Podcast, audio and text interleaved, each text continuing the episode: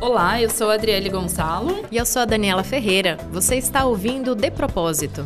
A cada episódio, vamos entrevistar profissionais de empresas que fazem a diferença, marcas que impactam positivamente a sociedade. Inspire-se e haja de propósito. Olá, sejam bem-vindos e bem-vindas ao nosso podcast, começando este ano de 2021, terceira temporada, hein, Adri? Oi, Dani, tudo bem? Terceira temporada na pandemia, né? Gravamos aí duas temporadas já isoladas. Verdade, o que era para estar tá lá no estúdio, a gente está gravando aqui online, mas está dando certo. O importante é continuar, né, Adri? Levando aí conteúdo, falando de propósito com o pessoal. É, e hoje a gente está aqui com uma convidada, então, muito especial. A Pamela Havaiana, ela é diretora sênior de comunicação lá na 99, uma marca que tem feito muita coisa, a gente tem acompanhado no LinkedIn Pamela, prazer, muito obrigada por você estar aqui com a gente. Imagina, eu que agradeço. Obrigada pelo convite, é um prazer enorme. vamos começar é, falando um pouquinho da 99 no Brasil. Se você puder contextualizar, a gente explicar um pouquinho sobre o negócio de vocês aqui. Bom, a 99 é uma marca que nasceu brasileira é, há mais ou menos 9, 10 anos e se tornou o primeiro unicórnio brasileiro em 2018, quando foi adquirida pela Didi Xuxing, que hoje é a principal é, plataforma de mobilidade do mundo, é uma empresa chinesa. Hoje é um grande conglomerado de conveniência no mundo, não só com diversas categorias de mobilidade urbana e smart transportation, mas também na área de entrega de comida, de transporte de bike, é, na área de fintech. Então, realmente é, um, é uma empresa bastante diversificada. É, a 99 até meio do ano passado, se focou muito também na área de mobilidade, para que a gente pudesse crescer de forma sustentável, de forma eficiente. A gente já está hoje presente em 1.600 municípios, então é o maior aplicativo por é, representatividade né, na, na, geografia brasileira. É, então, é, em 1.600 cidades, a gente finalizou essa, essa grande expansão em 2019, e foi quando a gente começou também o negócio de food delivery no Brasil, bem no finzinho de 2019, a gente ainda está começando a expansão, a gente está em 18 cidades, em algumas capitais, mas principalmente em algumas cidades pequenas. A gente realmente quer se diferenciar como um aplicativo que entende é, dos temperos e da gastronomia local brasileira, Claro que a gente vai buscar, enfim, as grandes marcas, mas a gente realmente gostaria de usar a plataforma da 99 Food para valorizar o pequeno restaurante, para valorizar o nosso tempero, a nossa culinária. Então, a gente tem é, expandido os nossos negócios, principalmente por cidades menores e capitais fora do eixo Rio-São Paulo, enquanto a gente também é, expande a nossa carteira digital chamada 99Pay, que a gente lançou no ano passado também, no meio do ano, em julho, então, hoje a 99 no Brasil, ela tem três frentes de atuação. Então, a área de mobilidade, com pelo menos seis, sete categorias, é, desde carros por aplicativo, a carona e ao táxi, né, que foi como a gente começou, passando pela área de food delivery, é, que está se expandindo bastante, e com a carteira digital. Então, hoje é uma, acho que é, uma, é um, certamente a maioria das pessoas não tem essa, essa noção, né, de como a 99 está se expandindo para ser o maior aplicativo de conveniência do Brasil, é, mas a gente está andando a passos largos. Eu acho que até o fim de 2021 a gente tem muitas novidades de liderança no mercado para contar. Pensando um pouquinho nessa parte de valorizar os pequenos negócios, qual é o propósito da 99? A 99 é, nasceu e se desenvolveu no Brasil com um propósito muito claro de democratizar o acesso à mobilidade.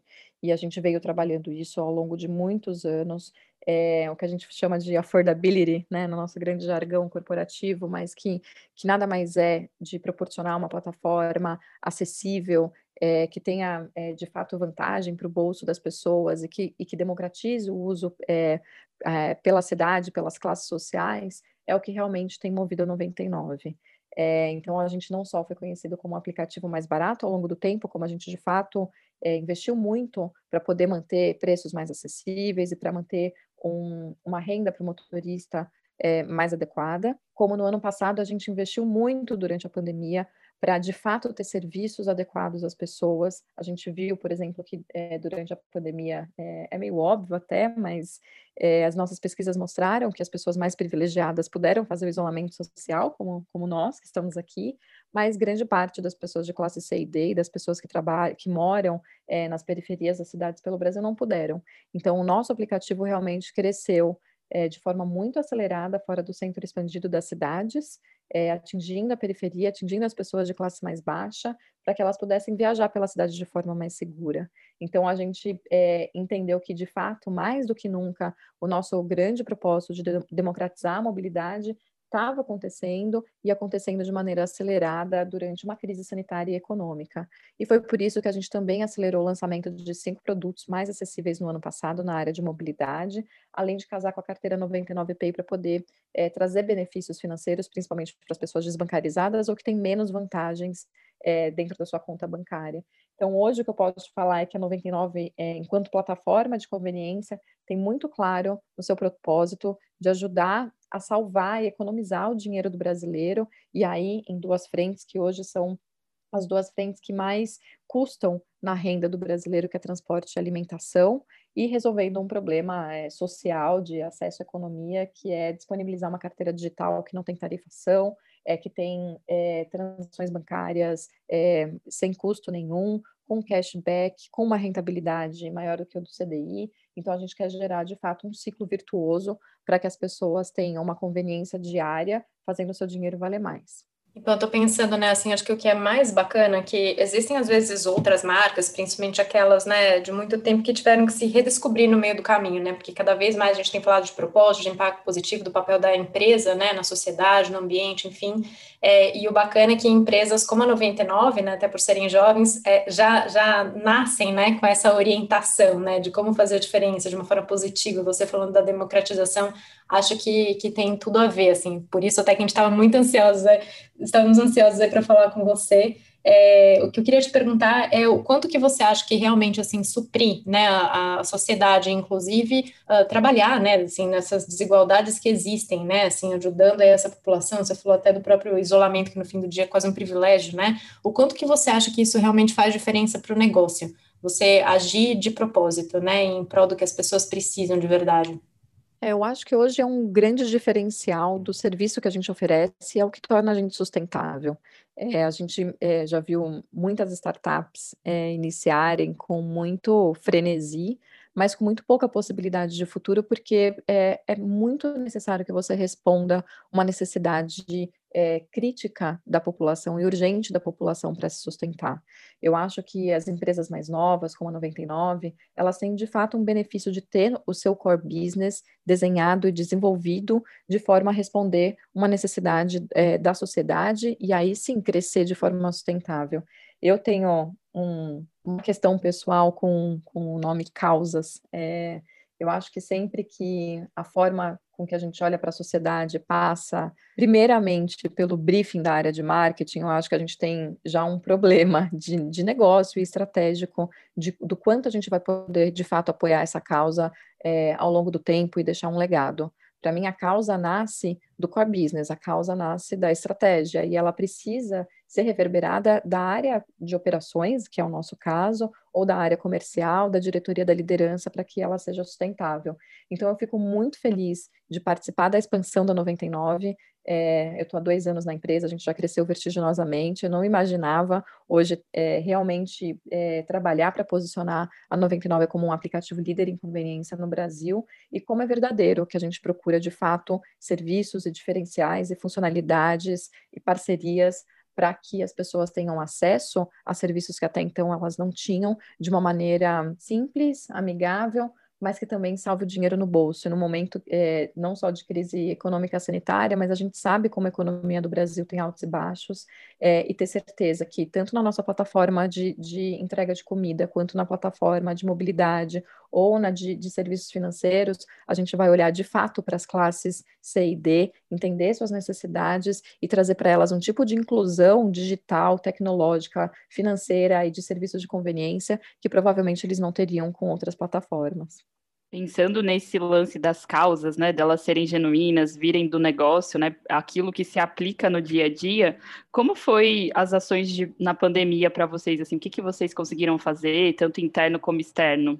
Bom, inicialmente é, a gente acompanhou é, o desenvolvimento da, da pandemia com a nossa matriz na China, a gente é uma empresa chinesa, então a troca era diária e, e muito integral entre os times, quando a pandemia de fato chegou e se oficializou no Brasil, a primeira coisa que a gente fez foi colocar todos os nossos funcionários em segurança, é, logo no, no, em março, acho que como a maioria das empresas, continuamos até hoje em home office, não, não, não voltamos aos escritórios, e aí a gente começou a entender de fato como apoiar as pessoas a trabalharem dentro de casa, é, tanto com apoio ergonômico, então emprestando cadeiras, os utilitários de computador, é, como é, fortalecendo todo o nosso apoio psicológico, mental, é, com aulas de alongamento, aulas de automassagem, atendimento psicológico, meditação, é, é, diversas parcerias para de fato apoiar as pessoas que estão passando por questões jurídicas e de saúde, porque a gente sabe né, que afeta a família como um todo é, ajuda de custo, enfim, acho que muito, de, é, muito parecido com o que algumas empresas estão fazendo. Para a sociedade, na verdade, a gente tentou entender como a gente poderia fazer com que a nossa plataforma fosse relevante na luta contra o Covid, no momento em que se mover pela cidade se tornou tão perigoso por um lado, é um paradoxo, porque é necessariamente hoje o nosso negócio maior e mais, enfim, mais lucrativo é a área de mobilidade. Então, inicialmente, a gente podia entender que seria um, um, um grande baque para as nossas operações, mas antes de pensar nas operações, a gente pensou como que a gente deixa o nosso, o nosso aplicativo, a nossa plataforma disponível tanto para governos quanto para a sociedade, porque se transportar de forma segura nunca foi tão importante. Então, a primeira coisa que a gente fez foi oferecer para prefeituras, conversar com prefeituras em todo o Brasil que precisavam é, tratar de acamados nas suas casas, levando medicamentos e vacinas, transportar insumos, profissionais de saúde, é, campanhas de doação de sangue, transporte de mamães puérperas que acabaram de ter bebê nas maternidades públicas, como que elas chegariam nas suas casas se elas não podiam pegar transporte público por conta do Covid. Então a gente fez um grande mapeamento de necessidades aí de saúde, de pessoas vulneráveis e, e de parcerias que, que, o serviço público mais necessitaria de, de transporte seguro, e a gente fez parcerias de doações de corrida por todo o país. Por que, que a gente chama doações de corrida? Por um lado, porque o serviço público, as autoridades públicas não pagaram pelas corridas, e depois porque esse dinheiro, é, a corrida, de, de, fato, ela existiu e o, e o, motorista recebeu esse dinheiro. Então, é, a 99 é, ofereceu 100% do valor da corrida para os motoristas, sem, é, sem ficar com a sua taxa, né, que a gente chama de take rate, é, de, de, de, todas as corridas, e as prefeituras não, não, não, não pagaram é, por essas corridas. Então, foram milhões de reais oferecidos. É, a gente também criou um fundo, um fundo de 10 milhões de dólares, aí um fundo global da Didi, para poder apoiar tanto courriers quanto motoristas é, que fossem contaminados pela Covid ou que precisassem ficar em quarentena. Então, em muitas cidades do Brasil, a gente viu quanto o transporte por aplicativo e a entrega de comida foram essenciais para as pessoas, para que as pessoas pudessem fazer o isolamento social, mesmo que com o passar do tempo ele tenha se tornado um privilégio. É, hoje a gente consegue ter acesso a, a comidas, mercados e, e restaurantes porque existem profissionais na ponta. Então, para eles, a gente criou uma plataforma mesmo de segurança sanitária, é, primeiro com o fundo, porque são profissionais autônomos, na sua grande maioria são microempreendedores individuais, então, para que eles pudessem ter um auxílio se precisassem ficar de quarentena, mesmo sem a Covid é, positivada, e que recebessem por isso adequadamente, sem ter nenhum impacto nas suas famílias, e depois a gente criou um pacote de proteção, então, criando bases de sanitização dos carros por todo o país, é, entregando todos os EPIs necessários, álcool gel, máscara. A gente ficou alguns meses estudando também um tipo de escudo para separar motoristas e passageiros. Tinha ali, é, a gente a está no meio de uma pandemia, criando ciência no meio da pandemia, então a gente tentou sempre trazer soluções que fossem embasadas cientificamente. Então, só quando a gente se sentiu seguro e com acompanhamento técnico de que um, um escudo específico poderia separar passageiros e motoristas e, e a sua higienização seria segura para o passageiro, é, a gente implementou também, distribuiu escudos. A gente fechou uma parceria com o Sírio Libanês, criando protocolos para que passageiros e motoristas pudessem entender como, como se comportar dentro do carro e até os, os motoristas entenderem como limpar o carro depois que cada passageiro entra. É, então, acho que foram, é, acho que essas foram as principais iniciativas. Via aplicativo, a gente fez muita comunicação com passageiros e motoristas para que eles entendessem é, como se comportar, a gente criou um reconhecimento facial de máscara para ter certeza, enfim, que as pessoas estão utilizando as suas máscaras. Hoje existem mensagens, então, que tanto passageiros quanto motoristas dizem se o outro está usando máscara também. Então, é, foram é, muitas as iniciativas que a gente entendeu é, que poderiam promover um, um transporte seguro. Com a retomada das cidades no meio do ano, né, a Covid estava diminuindo um pouco da sua força, é, algumas retomaram, saíram da, da, da, fase laranja, enfim, a gente entendeu que era hora de investir no Brasil é, e investir ajudando as pessoas a continuarem a se locomover de forma segura. Foi então que a gente lançou novos produtos. A gente não lançava, a gente havia lançado um produto em 2019, a gente lançou seis produtos em 2020, desde o pedido de corridas via WhatsApp, para que as pessoas não usem enfim, dados do seu celular e elas de fato possam ter acesso ao aplicativo sem baixar o aplicativo. Né? Acesso a dados é um dos grandes problemas da inclusão digital no Brasil. A gente lançou também é, o 99 entrega para ajudar na renda dos motoristas, o 99 poupa para que as pessoas tivessem acesso a corridas 30% mais baratas, o carona, o compartilha e o 99 pay. Então acho que foi um foi importantíssimo como negócio não só a gente ter assumido uma política de não demissão, como a gente ter, ainda no ano de pandemia, investido 157 milhões de reais no Brasil para combater a Covid, para lançar novos produtos e para tornar nossa plataforma mais segura. Nossa, eu adorei justamente como você constrói, né, o que você chamou de círculo virtuoso, né, inclusive amparar, enfim, o público, né, que já está ali no core do negócio de vocês, ainda fazer esses investimentos, e até você uh, termina falando sobre segurança, né, e a gente realmente tem visto, até pelas suas próprias publicações no LinkedIn, que a gente acompanha, é, o quanto que vocês já há muito tempo, mesmo antes de Covid, estavam querendo se diferenciar, inclusive pela questão de segurança, né, em vários aspectos, e aí vocês usavam também né, aquela assinatura do Se Cuida, né, que hoje me parece uma plataforma muito maior. Então, eu queria só que você comentasse um pouquinho assim desse diferencial, assim, do quanto que essa questão da segurança é, é um diferencial de negócio e o retorno. É, a segurança para 99 é a prioridade zero. É, não existe o nosso negócio sem uma plataforma muito robusta e muito séria de segurança. E aí a gente fala principalmente em três aspectos. O primeiro é investimento em tecnologia, então a gente está falando de inteligência artificial, a gente está falando é, é, de tecnologia de ponta que de fato coloca muitos robôs, muitos algoritmos e muito machine learning é, para identificar os nossos usuários, para apoiar motoristas no seu dia a dia, para monitorar corridas, para entender que pode existir um passageiro com um comportamento perigoso ao pedir uma corrida e bloqueá-lo, porque é, a depender do comportamento é, na plataforma, a gente percebe que pode ser um usuário que realmente visa praticar um roubo, enfim, praticar um crime. Então, os nossos algoritmos bloqueiam essa pessoa antes dela pedir a corrida. Então, existe toda uma plataforma tecnológica de, assim, impressionantemente é, muito inovadora. A gente não para de, de investir nas nossas inteligências artificiais. Ano passado, a gente lançou uma série é, de, de, features que a gente chama de segurança, de monitoramento em tempo real da corrida,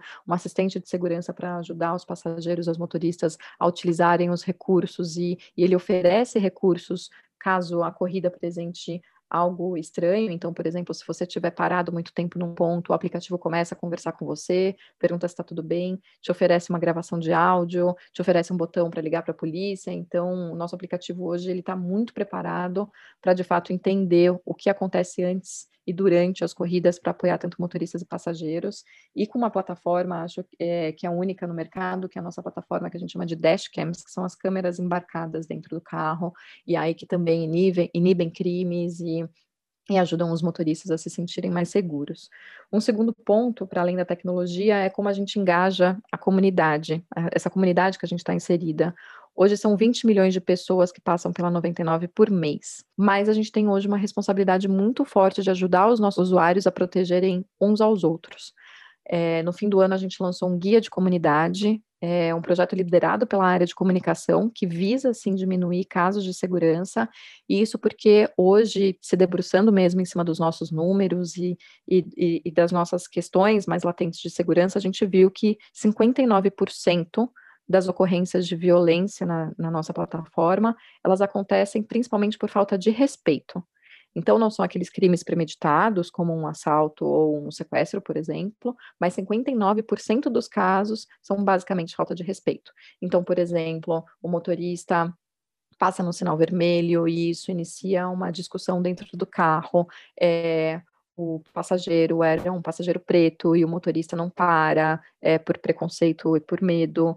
É, um motorista, um passageiro LGBTQIA+, que é, enfim, contra alguém que ainda não entende a diversidade da sociedade, também passa por preconceito. E aí a gente tem números exorbitantes, como 23% dos casos são assédio sexual, a gente tem é, 80% de motoristas que já passaram por agressão verbal, é, 5% dos nossos casos de segurança são discriminação, e aí principalmente discriminação racial, tem casos de capacitismo.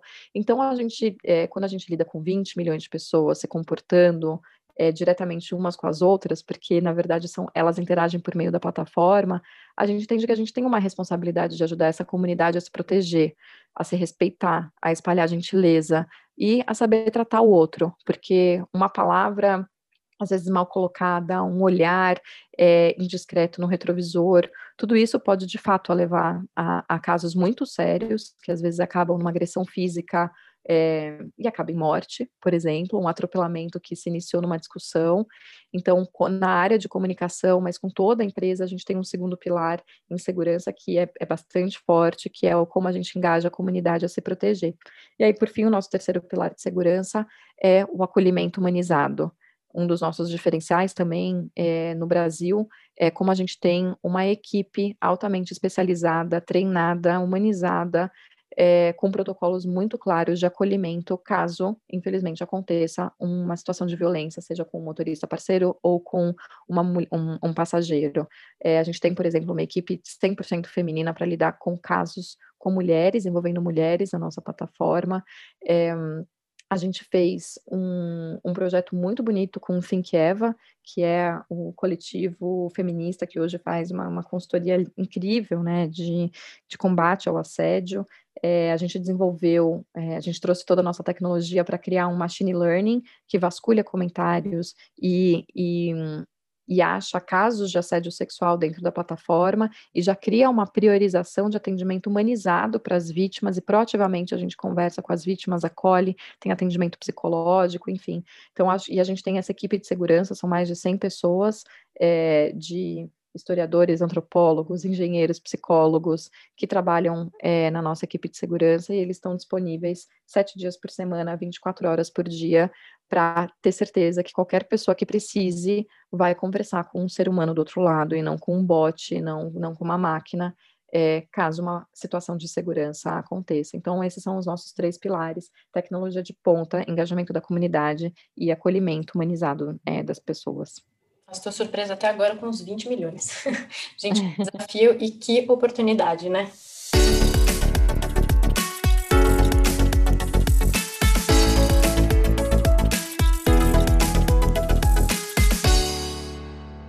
Agora no segundo bloco a gente quer saber um pouquinho mais sobre você. É, me conta um pouquinho sua formação, o que, que você imaginava ser quando você era criança? Olha, eu passei por muitas fases quando eu era criança. A fase do quero ser bailarina, a fase do eu quero ser a patinadora do Carrefour. é, eu era também apaixonada pelo caixa do mercado, porque eles digitavam muitos botões. Eu sou a louca do botão até hoje. Depois veio o código de barras, eu acho que a minha carreira né, no supermercado acabou por aí. É, e aí eu acho que muito mais nova, muito mais nova não, desculpa, é, mais perto dos 10, 12 anos, eu descobri que eu já queria ser jornalista, tive uma, uma grande paixão por essa profissão, eu, eu me lembro muito claramente de estar vendo TV, aí um pouquinho mais nova, talvez uns 9 anos, e ver o Pedro Bial em cima do muro de Berlim, fazendo aquela passagem ao vivo enquanto as pessoas estavam é, enfim, enlouquecidas, derrubando aquele muro, quanta simbologia tinha naquilo eu falava, nossa, que poderoso é poder ser um veículo é, para informar as pessoas, para que elas entendessem o mundo. É, eu lembro que eu me apaixonei muitos anos pela Ilse Scamparini, mas aí quando eu era muito mais novinha também, eu achava aquela cobertura da Europa, aquele, aquela era tão sisuda e serena ao mesmo tempo, sempre com as suas notícias do Vaticano. É, então, eu inicialmente queria ser jornalista, entrei na faculdade de jornalismo, mas já na faculdade eu comecei o estágio na área de comunicação. Eu já tinha trabalhado com um pouco de tudo na vida. É, eu sou filha de uma mãe cearense que, que foi retirante nordestina, veio para São Paulo com seus 15 irmãos é, fazer a vida aqui. Eu tinha trabalhado já com comércio, eu trabalhava desde os 10 anos com ela no Brás. Tinha trabalhado em buffet infantil, já tinha trabalhado em tudo. Então, quando a minha oportunidade de estágio veio, naquele momento eu olhava mais como uma oportunidade de emprego do que uma oportunidade, e uma oportunidade de ganhar melhor e ajudar minha mãe, porque sempre fomos só nós duas, do que necessariamente uma escolha de carreira é, consciente. Eu acho que quando a gente é muito jovem, a gente não tem tanta noção de quanto as primeiras escolhas levam a gente para um, né, determinam muitas vezes a nossa carreira. Então, o meu primeiro estágio formal foi na Novartis, que é uma empresa que eu sou apaixonada até hoje, uma indústria farmacêutica. É, eu entrei em, lá no segundo ano da faculdade, fiquei lá durante cinco anos, e foi quando eu finquei meus pés, meu coração e minha cabeça na comunicação e também na área de saúde, porque eu acabei ficando quase 16 anos trabalhando na área de saúde. Então, começou assim. Se você me falasse, eh, me perguntasse se eu tenho vontade de ter passado por redação e tudo mais, sim, certamente, eu acho que por experiência, mas eu não sinto que tem nenhum demérito ou descolamento na profissão que eu tenho hoje como comunicadora, daquela vontade que eu tinha quando eu era menina de ajudar o mundo a entender é, a sociedade, entender as nossas é, os impactos econômicos, as mudanças é, na, no mundo, na, na, na vida, na economia, enfim, eu acho que a área de comunicação das empresas hoje, ela exerce esse papel, é um elo muito genuíno das empresas que são cidadãs corporativas com a sociedade e ajudam de fato as pessoas entenderem como cobrar, como participar, como consumir e como mudarem o seu estilo de vida de uma forma saudável com, enfim, com serviços, as tecnologias que a gente coloca na rua. Então, eu sou muito feliz de ter trilhado uma área de comunicação, apesar de lá, lá atrás, é, ter querido estar em cima do muro de Berlim. Ipan, dessa vontade toda aí de quase mudar o mundo, e aí de tudo que você também tem desafio, me diziam até antes de eu ter filho que, que um dos maiores desafios é justamente a maternidade, né? Às vezes você ser ali o suporte, né, assim, da vida, né, de outra pessoa que está tão ali pertinho, e eu queria saber é, o que, que mudou na sua vida, que eu sei que você tem uma filhinha pequenininha, mas o que, que mudou aí depois desse grande acontecimento aí? Olha, a maternidade é, antes de tudo, a morte de uma mulher e o renascimento de uma nova mulher, né? É, toda aquela. Tudo que eu conhecia é, de uma mulher autônoma, livre, independente, cheia de si, é, essa mulher morreu para dar lugar para uma mãe, uma executiva e uma mulher em situação de resgate nesse momento, porque eu acho que a gente a gente coloca o outro 100% à frente da gente, o que também é perigoso, né? Porque para a gente cuidar do outro, acolher e educar, a gente precisa também se amar e se cuidar muito. Então, eu acho que o meu primeiro contato com a maternidade foi essa transformação de deixar de olhar para mim e olhar primeiramente para minha filha, para minha família, colocá-los como prioridade e pensar, e agora? Porque eu passei uma vida toda cuidando de mim e da minha carreira, claro, da minha mãe, mas é, é, mas é com outro olhar, né? Acho que criar uma pessoa, um ser humano, ser responsável pela educação, ser responsável por mostrar os caminhos e, e ser responsável por coisas tão mais básicas quanto a relação com a comida que ela vai ter, a relação com brincar, a relação com descobrir, o conhecer, tudo isso exige um, um tipo de, de dedicação que às vezes a gente esquece de onde a gente está nisso tudo. Então, acho que hoje, depois de um ano e dois meses que a Liz nasceu, eu finalmente sou uma mulher que está encontrando todos os seus pedaços e que consegue coexistir com as outras mulheres. É, meus seis meses de licença maternidade, é, eu achei que, que eu nunca mais ia poder ser uma excelente profissional, porque não ia ter espaço para ser tudo isso. E, e que bom que foi poder é, voltar a trabalhar e com ela dentro de casa comigo e poder fazer os dois no melhor sentido do multitask, do, de me sentir que eu não estou faltando com nenhum, nenhuma das áreas, apesar de não achar que eu estou fazendo nada perfeito, mas poder dar conta do trabalho, me redescobrir líder do meu time, me redescobrir uma, uma, uma pessoa que contribui com estratégia, com uma visão, que que tem um, um, um lugar importante e interessante na empresa, ao mesmo tempo que eu estou me descobrindo mãe e me desenvolvendo e tá perto da minha filha, nossa, tem sido um, um grande aprendizado. É, e agora eu acho que finalmente eu posso, eu brinco muito que eu quero o meu terceiro pedacinho, que aí é o de mulher autônoma, sim, independente, sim. Infelizmente, com a, com a pandemia, eu não posso sair com as minhas amigas e tomar um vinho também, porque eu ainda estou amamentando. Mas eu espero que hoje, muito mais fortalecida dos meus papéis de mãe de mulher, desculpa, de mãe de executiva, eu encontre rapidamente meu terceiro pedaço, e aí, numa grande mulher minotaura, eu possa ser tudo isso, que é carregar esses três, esses três títulos, mas está sendo incrível, né? Criar um, um serzinho é um, é um grande exercício para se reavaliar, né? Porque ela é nossa sombra, e também um exercício antinarcisístico, né? Porque a gente tem essa tendência de falar, ah, mas a minha filha, ela é tão mais legal, ela é tão mais bonita, ela é tão mais inteligente. A gente tem que respirar muitas vezes e falar, não, eu vou criar um ser humano gentil e empático é, e não uma pessoa narcisista, mas, mas é mas isso. Você tá bem, tem hora que eu olho para mim e falo, Jesus, é porque eu amo muito, porque ela tem que parar com isso. É porque ela ainda tem um ano e dois meses, né? Então, no máximo, ela chora. Ainda tá só fofinha. É, no máximo, ela, não, ela morde meu peito, ela me bate mamando. A gente tá nesse, nessa fase, né? Que ela quer colocar as suas, as suas vontades, mas ela não sabe falar. Então, ela, ela, ela pega pelo meu peito mesmo, físico. então, mas já já isso passa. Eu acho que são vários pratinhos, né, para ir se equilibrando ali e também não perder o lado mulher, né, de como você traz isso para o dia a dia. Pensando nesse cenário de organizar tudo, como você tem feito, assim, voltar no meio da pandemia e com um bebê super dependente, né, ainda, é, como você organiza sua agenda? Tem uma flexibilidade na 99 para as mães? Como é que está isso para você? Cada um vai aos pouquinhos achando qual é a receita para sua casa e para sua realidade, né? Eu acho que sim. O primeiro ponto, eu tenho o privilégio de estar numa empresa que entende a minha realidade, que entende o que é estar numa casa com um bebê e não sou só eu que tenho passado por isso. Eu acho que se tem algo que eu espero que a pandemia tenha nos ajudado é olhar o outro como ser humano mesmo. É, é, é, a gente está o ano inteiro entrando na casa das pessoas, isso precisa servir para alguma coisa, né? Nesse olhar solidário que a gente tem em relação ao outro. Então, sim, na 99 eu tenho a minha flexibilidade, claro que eu estou numa empresa global, chinesa, então eu tenho calls às vezes às 11 da noite, e, enfim, existe a flexibilidade, mas também a responsabilidade. Mas eu tenho. E o fuso horário que... nesse caso, né? Tá lá do outro lado. É, é doído, gente, não é fácil.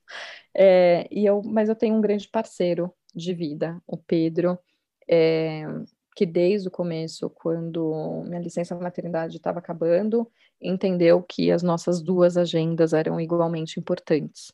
Então, a gente deveria, a gente precisava dividir a nossa agenda ao meio, no horário comercial, que é o horário que ela está mais ou menos acordada, e aí depois a gente trabalhava um pouco mais depois que ela fosse dormir. Então, inicialmente, a gente de fato dividia os dias da semana, e aí principalmente em cima das minhas reuniões recorrentes, que eram maior, mais repetitivas do que a dele. Infelizmente, é, ele não estava numa, numa empresa tão é, flexível e empática quanto a minha, e não e a empresa dele não, não entendeu que ele tinha também uma responsabilidade parental com uma bebê a situação foi ficando difícil para ele, muito mais porque a agenda não estava disponível, do que ele não estava dando conta do trabalho, ele trabalhava até uma, duas da manhã todos os dias, mas infelizmente tem gente que ainda tem a mentalidade do bater cartão, é, e ele achou melhor sair da empresa. Então, ele se tornou um, um consultor, hoje ele trabalha por projetos, a gente, da mesma forma, dividiu a agenda igualmente, porque não é porque ele está no momento de transição é, que ele, ele perderia o espaço para investir na sua carreira. Com a bebê um pouquinho maior, a gente também trouxe uma babá ajudando a gente duas manhãs. E em dezembro a gente tomou uma decisão, junto com o pediatra, enfim, de, de colocar a bebê, né, a Liz, num, numa escolinha, num berçário. É, ela já estava então com um ano e o risco, enfim, de contaminação, a gente avaliou que para ela era mais baixo possível, ela na verdade seria mais um agente de transmissão do que sofreria com a Covid. Claro que existem exceções, mas perto do todo e para nossa sanidade e para a gente continuar dando conta da vida, a gente entendeu que era hora de colocar ela num berçário. Mas foi o jeito que a gente encontrou é, de, de poder continuar trabalhando e, e dando e, e cuidando da bebê e estando perto dela Claro que isso me rendeu algumas lesões, eu tô com uma ler bem pesada no, na mão, principalmente porque eu fico muito no celular, então às vezes ela, eu faço ela dormir, ela tá dormindo no meu colo, eu continuo trabalhando do celular, então são aqueles e-mails infindáveis, e revisar posicionamento e planos, então é um multitask infinito, mas que eu acho que no fim a gente conseguiu dividir bem, continuar valorizando o, trabalho e a carreira do outro, mas ainda assim estar disponível para criar nossa filha. Nossa, muito bacana, Pan. Inclusive, ver essas experiências reais, né? Como que as famílias realmente estão se reajustando, né? Seja para uma mudança que já aconteceria, né? Pela bebê, mas né, nesse momento aqui a gente está agora, que realmente ainda é mais desafiador. Então, foi um prazer conversar com você é, aprender um pouquinho aí também do, de todas as coisas incríveis que vocês estão fazendo na 99, parabéns por isso. Onde que o pessoal pode continuar acompanhando tanto as notícias da 99, acompanhar um pouquinho da sua carreira e da sua vida também? Bom, podem acessar o LinkedIn, é, eu não sou nenhuma estrela do LinkedIn, eu vou ficar muito feliz em aceitar os convites, então Pamela Vaiano. É, o nosso site está em transição, mas muito da, da, das nossas notícias a gente posta assim no site, 99app.com.br. E para conhecer o Guia da Comunidade também, guia da comunidade 99.com.br. É isso. Muito bacana, Muito obrigada. Obrigada Muito mesmo. obrigada a vocês, foi incrível, foi ótimo. Obrigada mesmo pelo convite. Obrigada pela participação, a gente adorou entender um pouquinho mais da 99. Se você conhece uma marca, um projeto bacana, mande a sua sugestão em nossa página do LinkedIn ou pelo site depropósito.net.br. Esse podcast é uma produção independente de Adriele Gonçalo e Daniela Ferreira. Gravação e edição com apoio do Grupo IC. Acesse icom.com.br. Até o próximo encontro. Obrigada, até mais.